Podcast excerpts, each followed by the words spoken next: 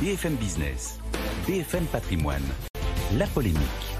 Nicolas Dose, bonjour. Bonjour. Où en sont les salaires en France? Le ministère du Travail a publié les derniers chiffres. Ça donne quoi? C'est fin septembre, hein, ce chiffre, plus 3,7% pour le SMB, le salaire mensuel de base, donc au troisième trimestre 2022 sur un an.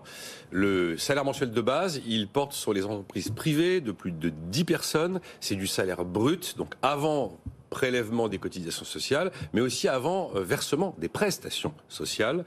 Il y a quatre observations euh, derrière ce chiffre. 3,7%. À cette époque, l'inflation 5,7, deux points d'écart.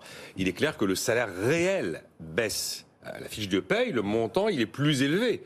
Mais en termes de pouvoir d'achat, ce montant n'offre pas le même pouvoir d'achat en raison de l'inflation. Deuxième observation, dans le débat politique, on entend souvent qu'il faudrait que ceux qui sont les mieux payés payent plus que ceux qui sont les moins bien payés. Eh bien, dans le chiffre de la DARES qui a été publié, c'est exactement le cas.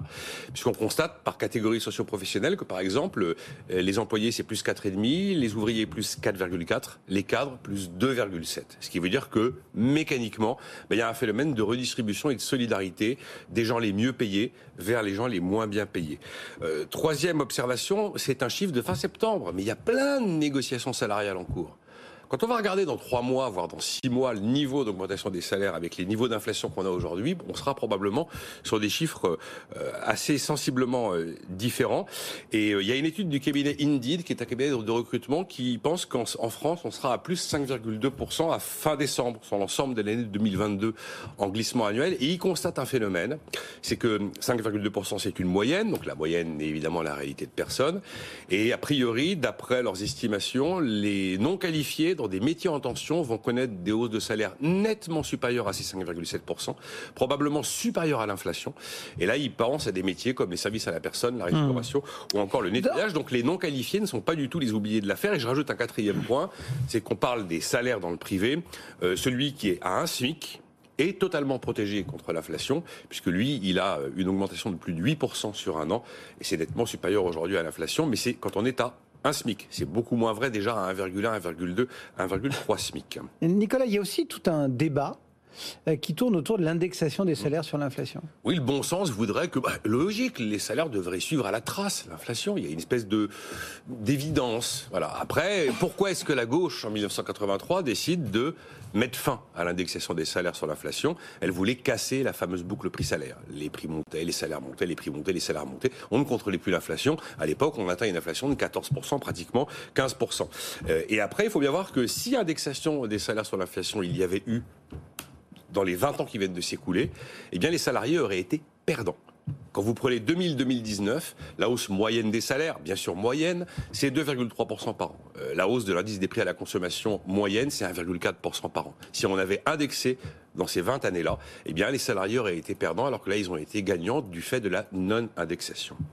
Le chiffre d'hier est, la hausse du salaire brut sur un an. Hein. Vous nous l'avez dit, de septembre à septembre. Ça veut dire qu'il y a des primes qui viennent s'ajouter? Ah, Bien sûr, évidemment. Euh, alors les primes, c'est pas du salaire, on est bien d'accord. Mais enfin, les primes, c'est du pouvoir d'achat. Bercy a publié hier le premier bilan de la PPV, la prime de partage de la valeur, la fameuse prime Macron, depuis qu'elle a été pérennisée, donc depuis deux mois en fait, parce que ça remonte à l'été dernier.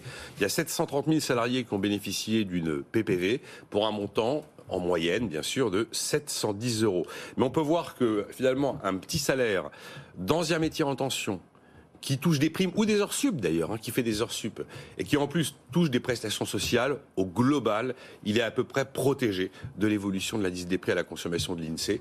Alors évidemment, ce salarié, il aura tendance à pas être vraiment très sensible à l'indice des prix de la consommation de l'INSEE et à être plus sensible à sa propre facture d'énergie, à sa propre facture de supermarché et considérer qu'effectivement, bah là, les hausses sont plus importantes que la moyenne de l'indice des prix à la consommation et considérer donc qu'il n'est pas protégé contre l'inflation.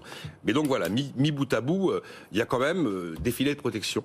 Et encore une fois, on regarde dans trois mois et dans six mois où on en mmh. est. Après, ce serait un leurre d'imaginer qu'un choc énergétique comme celui que l'on vit, un choc inflationniste, se fasse sans douleur. Bien sûr. Un choc inflationniste, c'est toujours douloureux.